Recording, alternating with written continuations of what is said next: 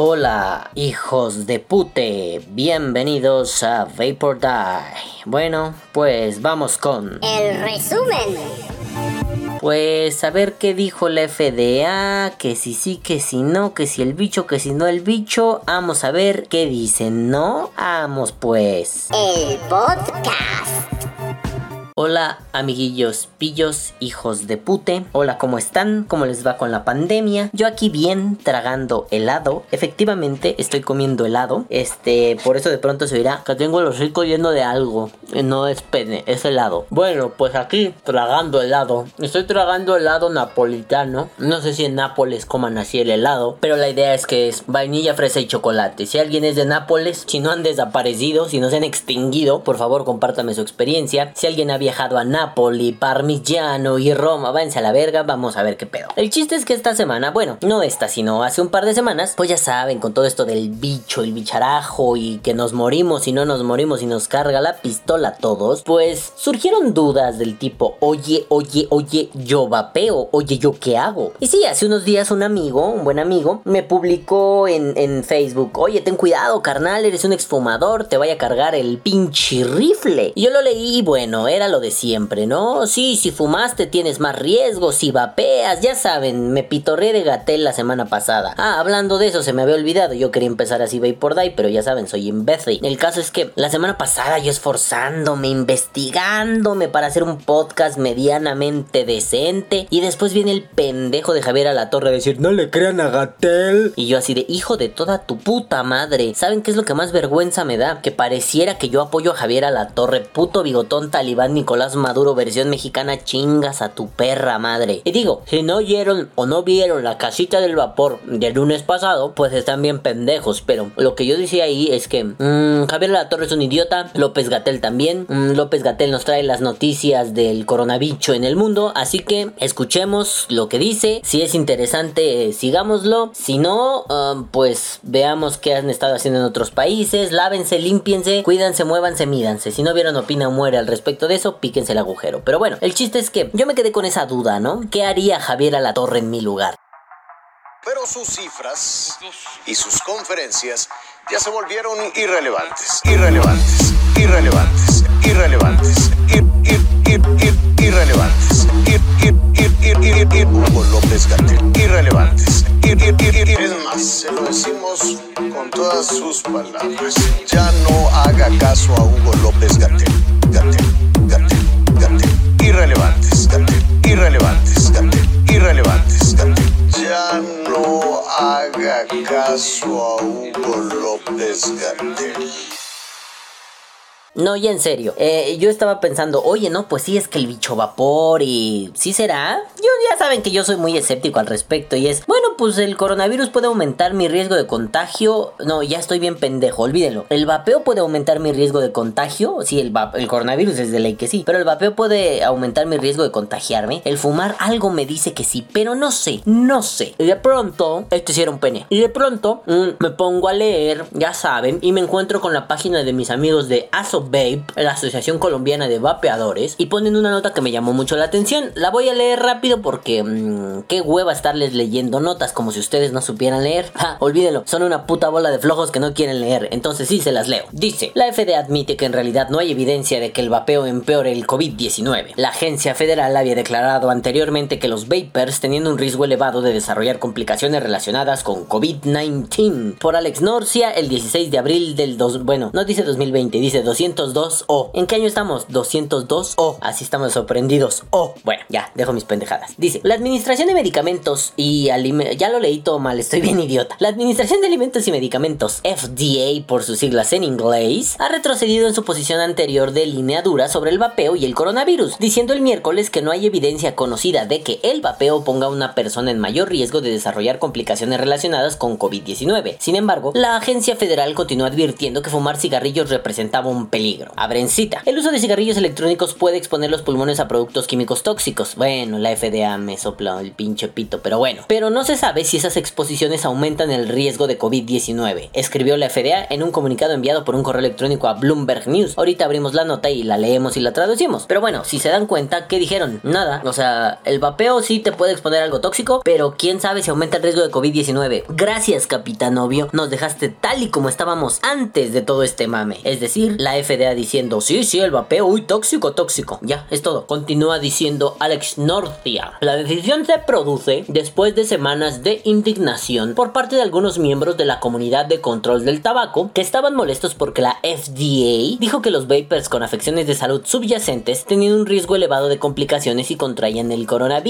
Abren cita otra vez. La FDA no merece ningún aplauso por llegar finalmente a la posición pública correcta, que es que no hay evidencia que vincule el uso de productos de vapeo de nicotina con la infección o gravedad de COVID-19, dijo Gregory Connolly, presidente de la Asociación Estadounidense de Vapeo a la revista Vice. Por cierto, Vice me sopla el rifle. Abren cita otra vez. Fue totalmente irresponsable que la FDA agregara combustible al fuego hace varias semanas al comentar sobre un tema del que ahora admiten que no saben nada. Sí, señor Connolly, eh, tiene razón. ¿Para qué abren el hocico si no tienen nada bueno que decir? Mejor no digan pinches nada. O sea, es como si yo ahorita les dijera, a ver, a ver, les voy a traer la información de la vida. El cielo se ve azul. No, bueno, coño, puto capitán novio, chingas a tu madre. Pero bueno, sigamos leyendo. Dice, el 31 de marzo, el fiscal general de Iowa, Tom Miller, se unió al grupo, se unió al grupo, al grupo, parece pinche DJ pedorro, güey. Se unió a grupo de científicos y expertos en políticas para enviar una carta a la FDA criticando su postura anterior sobre el vapeo y el coronavirus. Los firmantes que incluían profesores de Harvard, la Universidad de New York, la Universidad de Michigan, redactaron la nota en respuesta a una historia anterior de Bloomberg News. Aquí viene el link, ahorita la vamos a ver, titulada Vaping podría agravar los riesgos de salud vinculados al virus, dice la FDA. El titular del artículo, argumentaron, no dejaba en claro que la agencia estaba afirmando que vapear podía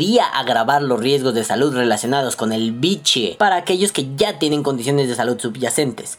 No implicaba que el vaporizador en sí mismo causara estos efectos. Los autores de... Bueno, todo eso no tuvo sentido, estuvo muy raro redactado, pero bueno, creo que sí fue un poco claro. Los autores de la carta afirmaron que tales afecciones de salud subyacentes probablemente fueron causadas por fumar durante toda la vida y que la FDA tuvo que tener cuidado al dar consejos a los exfumadores que pueden haber cambiado a vapear para deshacerse de los cigarrillos combustibles. Los autores ven el vapeo como una herramienta efectiva de reducción de daños y una alternativa más segura a los cigarrillos tradicionales. Abrencita. ¿Sobre qué base la FDA confía en que es correcto disuadir a las personas con afecciones subyacentes relacionadas con fumar de vapear en este momento, dado que la alternativa probable para muchos es volver a fumar? ¿Qué dijo? No sé, alguien lo tradujo con Google Translator, pero bueno, me lo voy a decir de otras palabras. ¿Sobre qué bases la FDA piensa que es correcto disuadir a las personas que tienen alguna afección subyacente relacionada con fumar y la intención es disuadirlos de vapear, dado que la alternativa probable para muchos es volver a fumar. Voy a decirlo más simple. A ver, pinche FDA, ¿en qué te basas para querer disuadir a los vapeadores? Eh, considerándolos como una especie de exfumadores. O sea, güey, si lo que más probable que suceda es que estos cabrones vuelvan a fumar. La carta de marzo preguntaba, ¿dónde está el razonamiento basado en la evidencia de que aconsejar a los fumadores adultos contra el vapeo es apropiado para la protección de la salud pública en cualquier momento, pero especialmente durante esta crisis de COVID-19? Si Ben opina muere, es más o menos el infantilismo político que describo con Susana Distancia. Y les estoy diciendo el para que vayan a verlo, ¿no? Carajo, quiero hacerme rico haciendo podcasts baratos. Porque a fin de cuentas, ya dejando a un lado mis pendejadas, mmm, no es claro qué razonamiento subyace al decir, tú, adulto, deja de vapear, probablemente volverás a fumar, me vale verga, pero deja de vapear porque vapear te da coronavirus. Así de simple puede resumirse y me parece muy peligroso razonar de esa forma. Continúo la lectura. La agencia se ha enfrentado a múltiples problemas. La agencia se enfrenta. La agencia se. Oh, que tu puta madre. A ver, ya mete un Dani Rep.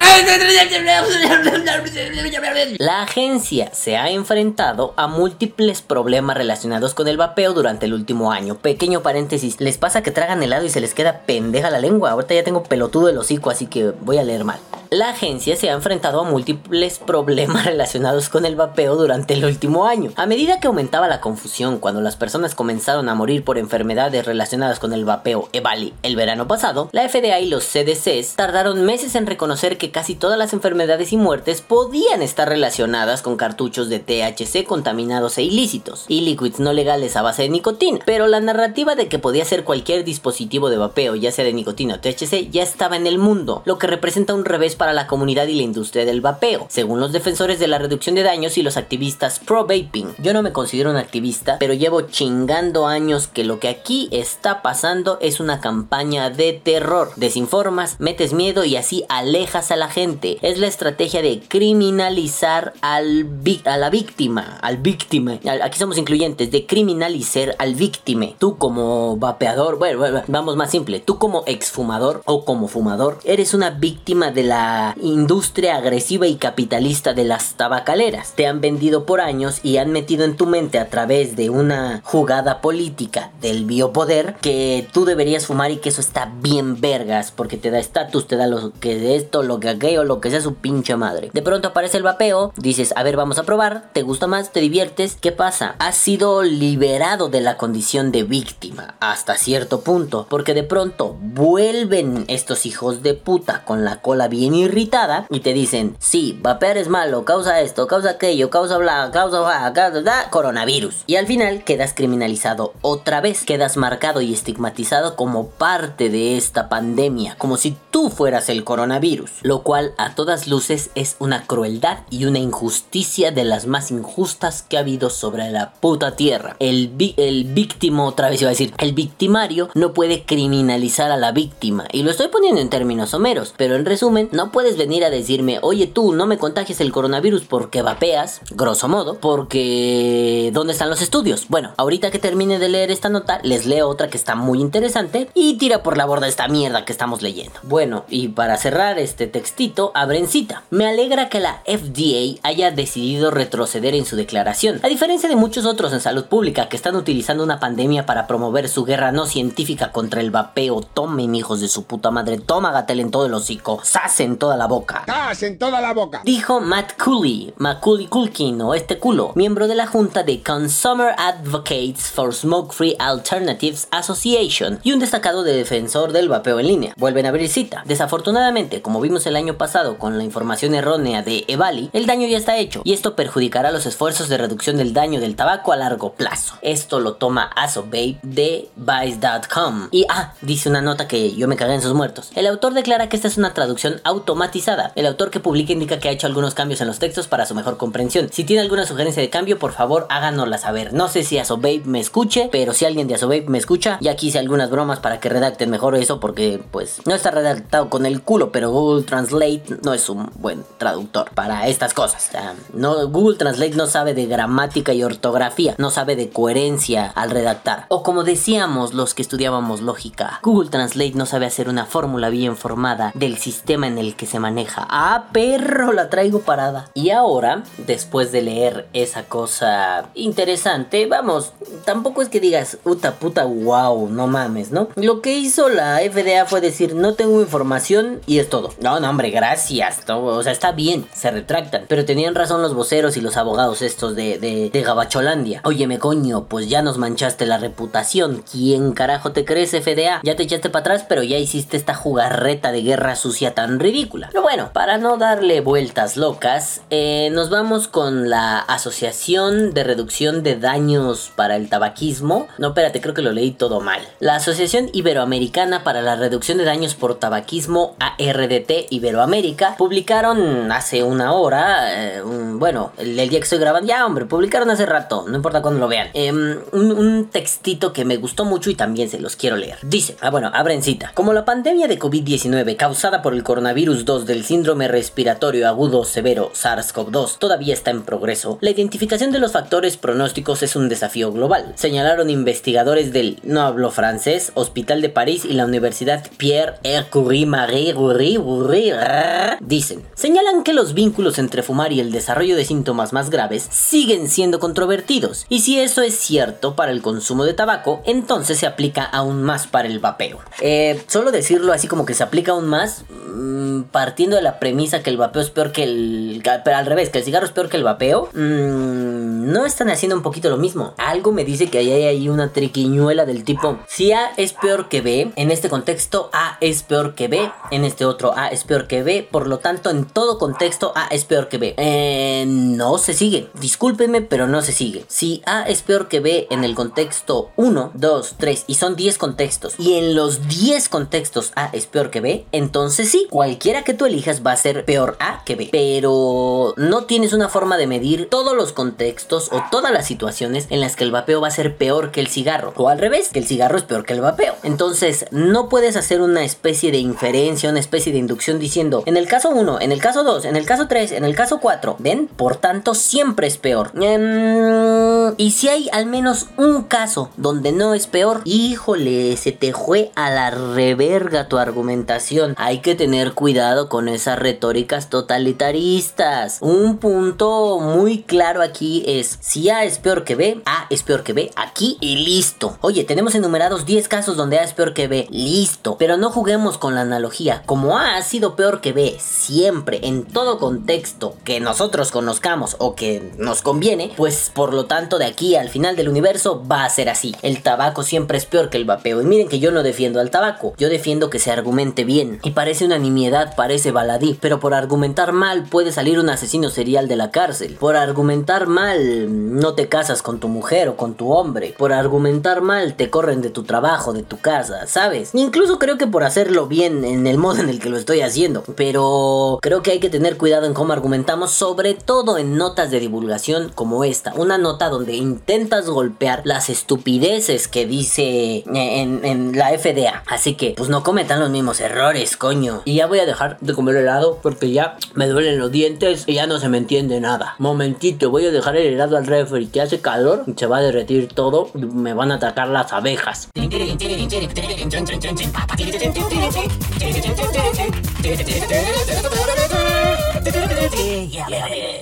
Ah, qué delicioso estuvo ese helado, coño. Pero no tan delicioso como yo. Eso fue una broma muy Auronplay, ¿no? No sé si han visto eso. Perdón que alivian el tema, pero nada más voy a leerles dos notas, hombre. Tampoco. Ay, Balam, eres muy serio últimamente en Vapor Day. Pues, ¿qué quieres, tarado de la mente? Estoy encerrado. Me le he pasado haciendo videos locos para, para la casita del vapor. ¿No vieron en Opino Muere lavado de manos? No mamen. Bueno, eh, pero sí fue muy Auronplay, así de ¿Qué culpa tengo yo de ser sexy? Uh, bueno, en fin. Entonces les estaba diciendo a los de ARDT que pues no argumenten como si tuvieran un pepinazo metido en el culazo. ¿Por qué? Porque es lo que les decía hace un podcast eh, con respecto al castillo de naipes. ¿Quieres inventar tu argumentación en algo que se derrumba fácilmente? Papi, un puto castroso como yo te va a venir a cagar en el pecho. Entonces no hagas eso. Pero vamos a continuar leyendo para que no desesperen. Bueno, abren cita. No se pueden sacar conclusiones firmes de los estudios COVID-19 disponibles porque no se tomaron en cuenta los principales factores de confusión potenciales, como la edad y el sexo. Además, estos estudios incluyeron principalmente pacientes hospitalizados y la baja tasa de fumadores actuales puede estar relacionada con una alta tasa de pacientes con comorbilidades.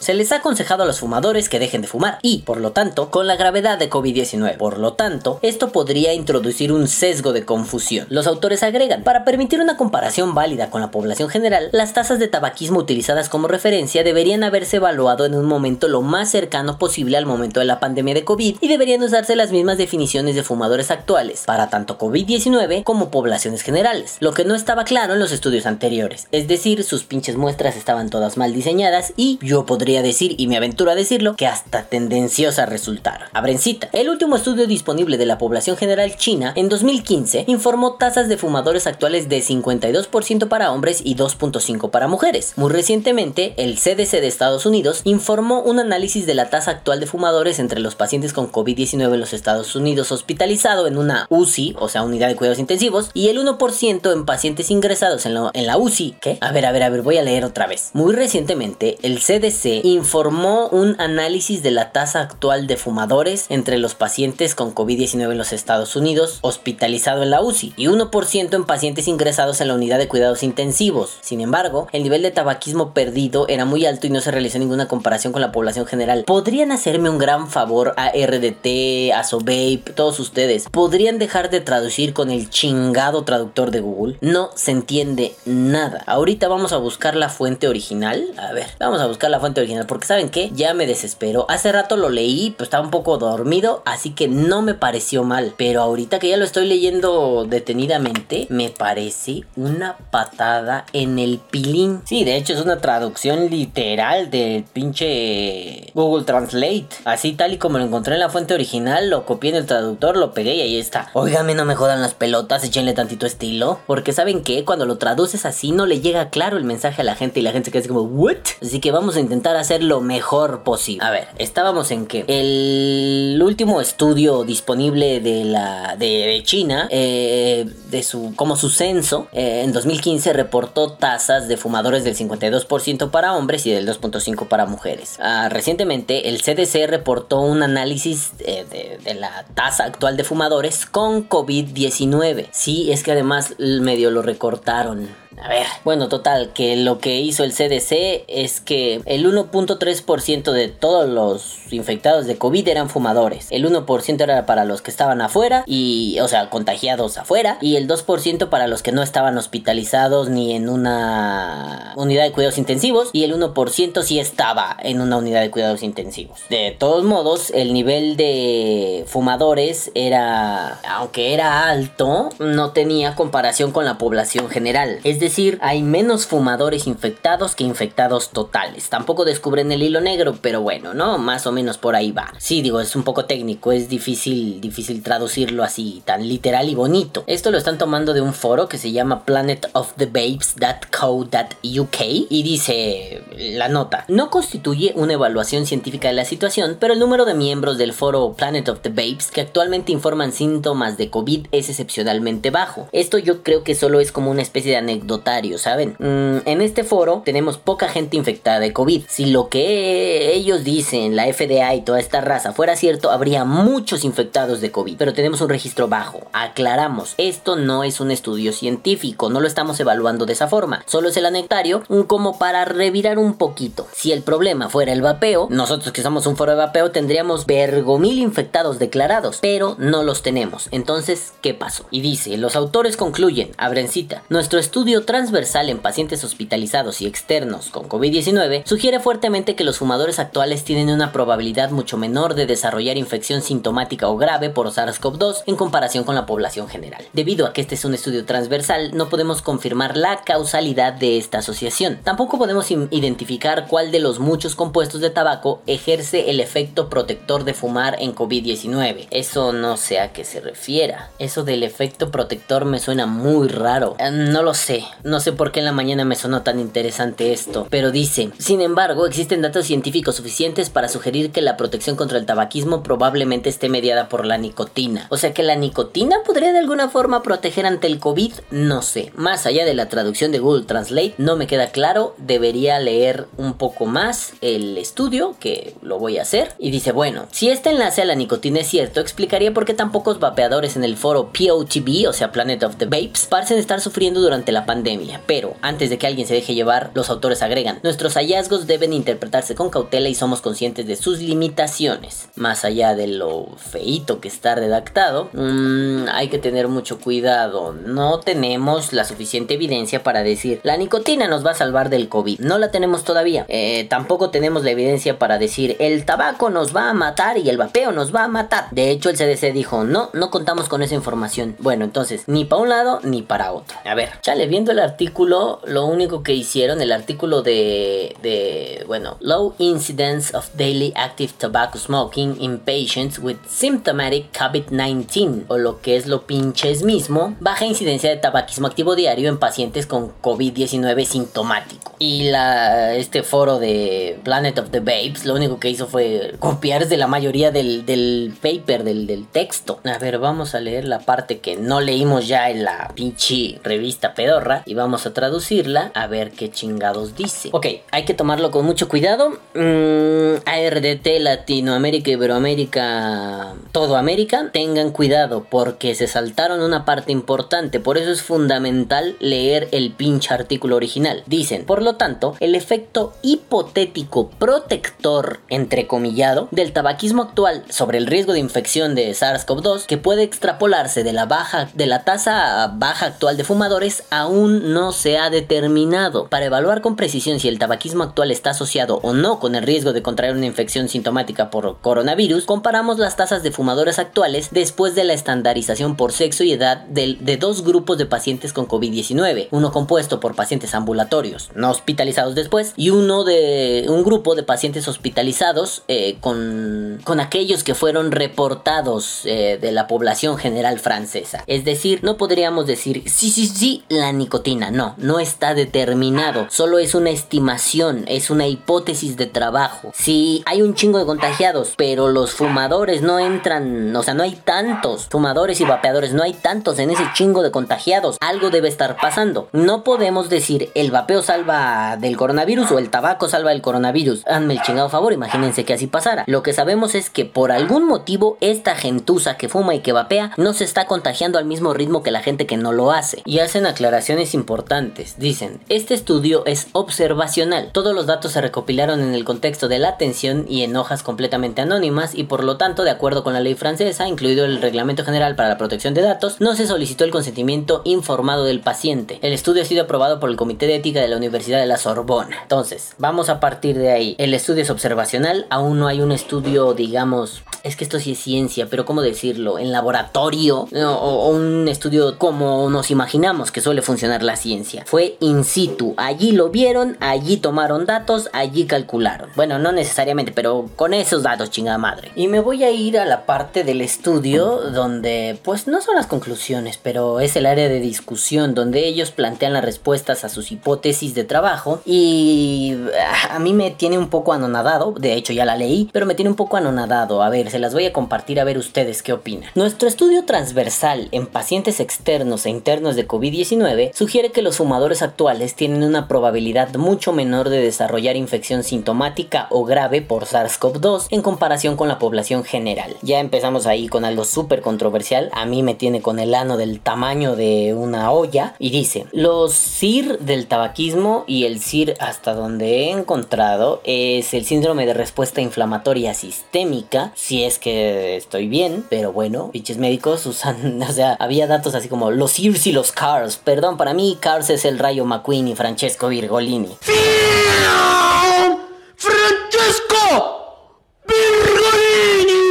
Pero bueno, los CIRS del tabaquismo diario actual en pacientes ambulatorios y hospitalarios con cobicho fueron y tiene un montón de numerajos que les valen madre, respectivamente, lo que apunta a una tasa de fumadores diaria actual significativamente menor de 80.3% y 75.4% en pacientes ambulatorios y pacientes hospitalizados respectivamente en comparación con la población general francesa. No se nos olvide que estamos hablando de un estudio francés. Eh, eh, nos arroja luz de algunas cosas, pero no quiere decir que sea toda la población del mundo o todos los coronavichescos, ¿no? Dice, bueno, los CIR no diferían entre pacientes ambulatorios y pacientes hospitalizados, lo que sugiere que el efecto protector del tabaquismo cubría a toda la población de pacientes sintomáticos, tanto graves como no graves. Una pregunta pendiente era, ¿fumar evita que el SARS-CoV-2 infecte a una persona o afecta la gravedad de la enfermedad? Nuestro estudio es el primero en incluir y analizar por separado el patrón de tabaquismo de pacientes ambulatorios con COVID, casos no graves, y pacientes hospitalizados, casos graves. De hecho, todos los estudios previos, excepto dos, que informaron las tasas de tabaquismo incluyeron solo pacientes hospitalizados. Desafortunadamente, los datos sobre el tabaquismo de pacientes hospitalizados y ambulatorios se mezclaron en el estudio de One,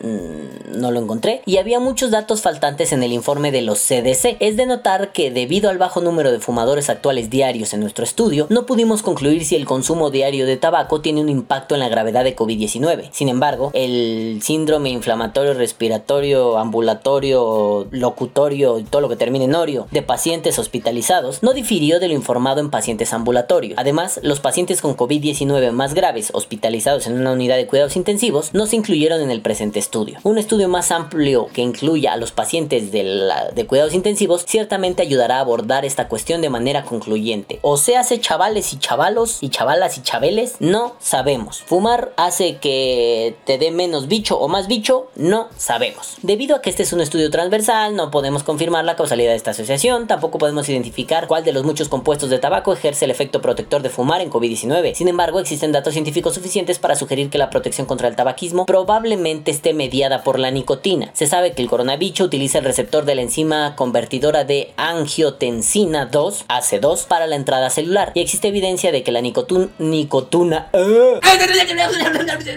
La nicotuna, o sea, tunas con nicotina, modula la expresión del AC2, que a su vez podría modular el receptor nicotínico de acetilcolina. Presumimos que el SARS-CoV-2 podría alterar el control del receptor de nicotina por la acetilcolina. Esta hipótesis también puede explicar por qué estudios previos han encontrado una asociación entre fumar y la gravedad del COVID-19. Como los hospitales generalmente imponen el abandono del hábito de fumar y la abstinencia de nicotina al momento de la hospitalización, el abandono del tabaco, nicotina, podría conducir a la liberación de receptores de nicotina que aumentan en los fumadores y a un efecto rebote responsable del empeoramiento de la enfermedad observada en fumadores hospitalizados. Ojo, es una hipótesis, no hay que descartarla, hay que echarle ojo. Pero eso sí, no vuelvan a fumar, no quiere decir que fumar los cura del coronavirus ni los previene. Esto solo es una hipótesis de trabajo que tiene un grupo de científicos franceses. Incluso, perdón, pero si dicen que se concluye que sí, que el tabaco hace que, que bueno, dice nicotina, pero el tabaco hace que el coronavirus no te pegue, yo no volvería a fumar. Si dicen es el tabaco, si dicen es la nicotina, bienvenido vapeo, pero si no hay que ser muy precavidos. Continúo leyendo. Nuestros hallazgos deben interpretarse con cautela y somos conscientes de sus limitaciones. Primero, el estudio se realizó en 2020 y los resultados se compararon con los datos obtenidos de la tasa de tabaquismo de la población general francesa del 2018. Sin embargo, es,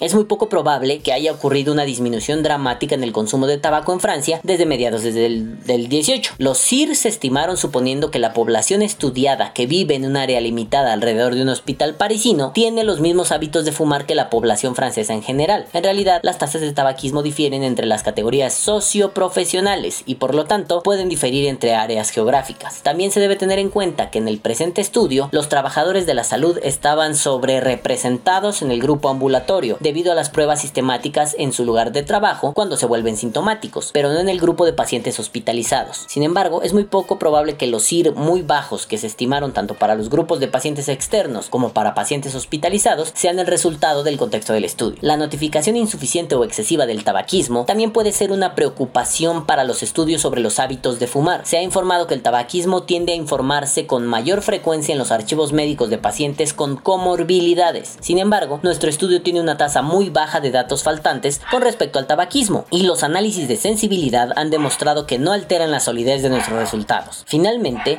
en nuestro estudio, el estado de fumar se evaluó solo en pacientes con cobichos sintomáticos, mientras que una gran parte de las personas infectadas son asintomáticas. En conclusión, nuestros resultados sugieren que los fumadores activos pueden estar protegidos contra el COVID-19 sintomático. Esto fue cierto para, para pacientes ambulatorios que tienen infecciones menos graves, así como para pacientes hospitalizados, es decir, los graves. La nicotina y el receptor nicotínico, y no el humo de los, de los cigarrillos per se, que es responsable de una carga de salud pública muy pesada con más de 78 mil muertes por año en Francia, pueden estar realmente involucrados en la vía que conduce a la infección viral y particularmente en las formas más graves de la enfermedad. Y cierran el estudio con algo que a mí me llama mucho la atención. La administración de nicotina, por ejemplo, a través de una ruta transcutánea, puede probarse como terapia para recapitular el efecto protector del tabaquismo contra la infección por COP2 del SARS. Ah, bueno, a ver, esto me tiene culicagado. Mm, no estamos hablando de tabaquismo precisamente. Es otra vez un pequeño error categorial que cometen estos científicos tan hermosos, bellos y bebés. Eh, están hablando ellos de nicotina. Ellos sugieren que la nicotina podría ayudar a los pacientes sintomáticos a que el coronavirus no estalle tan cabrón y no se los cargue a chingar a su madre. Em, puede ser que la tasa de vapeadores sea muy pequeña comparada con la tasa de fumadores infectados del bicho, pero eso no deja de preocuparme, no me deja de, de hacer ruido en la cabeza. ¿La nicotina será un tratamiento para el coronavirus? ¿A qué niveles podría incidir esto en el vapeo? Es decir, que mañana, no sé, un presidente de un país respetable, no como el de México o el de España o el de... Ah, sí, un presidente bueno, digamos, ah, ¿vieron Dragon Ball? ¿Se acuerdan del presidente perro? Bueno, el presidente perro decide que, pues no sé, mañana el vapeo deja de ser una actividad hasta cierto punto lúdica y está permitido porque descubrimos que la nicotina hace que el cobicho no nos pegue tan fuerte. Pero no en el tabaco, en el tabaco no lo queremos porque pues básicamente mata más de lo que salva. Entonces yo creo que el presidente perro dijo esto. Uf, uf. En conclusión, el presidente Perro dijo, oigan, hay que vapear, hay que permitir el vapeo. ¿Por qué? Porque la nicotina nos ayuda contra el bicho. Bueno, si consideramos eso, el vapeo va a estar en una de sus mejores épocas. Mm, puede ser un poco problemático. ¿Por qué? Porque vamos ahora a tener una tasa de dependencia de la nicotina bastante alta. Pero bueno, de los males del menor, mejor metámonos nicotina en vez de estarnos muriendo por el pendejo bicho. Pero aún así me parece que la ARDT lo hizo un poco de manera irresponsable al poner el artículo medio chato, medio jalado de Vice, que Vice, pues ya sabemos que Vice le con el orto, pero bueno, yo creo que hay que considerar esto, leer un poquito más al respecto y la verdad no les voy a mentir, no podría decirles, yeah, la nicotina, no, no, no, estoy confundido, estoy no preocupado, más bien estoy con el ojo cuadrado, eh, me hace mucho ruido, la nicotina podría ayudarnos con el coronavirus, pero es cierto, todo lo que les leí demuestra que el estudio pues no pudo hacerse a cabalidad, se hizo en una muestra si no pequeña, como muy, muy focalizado, ¿saben? Fue muy regional. No fue un estudio que pudiera llevarse más allá. Ojalá se pueda llevar más allá. Si es cierto que la nicotina puede ayudar contra el bicho, no somos inmunes. Como decía ahí atrás, tómenselo con pinches cautela. No somos inmunes. Lo único que sabemos es que aquí se abrió una puerta bastante interesante y más vale que la aprovechemos. Más vale que en el momento en que esto salga y funcione, seamos coherentes con nuestro uso de la nicotina, no, nosotros no salvamos al mundo, no, el vapeo no salvó la vida de nadie, nosotros decidimos que es buen momento de tomar otra opción y esta opción probablemente nos va a salvar, probablemente nos va a salvar en un contexto un poco hostil, ¿sí? Bueno, madafacas, espero que se hayan quedado tan confundidos como yo, tan ojo cuadrados como yo, tan culi cagados como yo. Pero bueno, yo me despido y a petición de un gran amigo, ahorita modificaremos este pedo, pero a petición de mi gran amigo Víctor, yo me despido no sin antes decirles, caguabonga culitos. Los amo y los quiero ver bien. Tengan salud. Bye. Que viva el vapeo. Quédate en casa o muere. Y me enorgullece en presentarles un patrocinio muy maravilloso. Por segunda vez en la historia de Vapor Die nos patrocina alguien que no es de vapeo. Así que queremos darle las gracias, un aplauso, un abrazo y un beso en la cauliflower a las queridísimas Ah, bueno, a ver, vamos a hacerlo bien. Este podcast ha sido traído a ustedes gracias a JJ Cups, las mejores de México. Tazas y termos personalizados solo para ti. Gracias JJ Cops por, por patrocinar y confiar en este proyecto. Es seguidor de Vapor Die, aunque él no vapea. Bueno, sí, vapea un poquito. Pero afortunadamente ya dejó el tabaco, dejó el vapeo, su corta incursión en el vapeo. Y pues hoy vienen y nos dicen, ¿qué perros? ¿Quieren sorteo? Pues sí, ya en unas próximas semanas que esté bien definido. Ya saben, por esto del bicho no puedo ir a ver a este muchacho para platicar y todo. Pero ya que estemos solucionando esto del bicho, o quizá antes, ya se verá. Eh, pues viene un sorteo de JJ Cops. Eh, van a hacer una especie de crossover con Vapor Die y vamos a poder tener alguna tacita de vapeo en regalo para la raza. Ya definiremos algún sorteo. Participen ahí si quieren, si no, no participen. De todos modos, yo voy a regalar algunas, alguna o no sé cuántas tazas. Pero bueno, gracias JJ Cops, ha sido un placer y ahora sí, ya nos vamos a sufrir la cuarentena y a meternos nicotina. Se lo lavan, bye.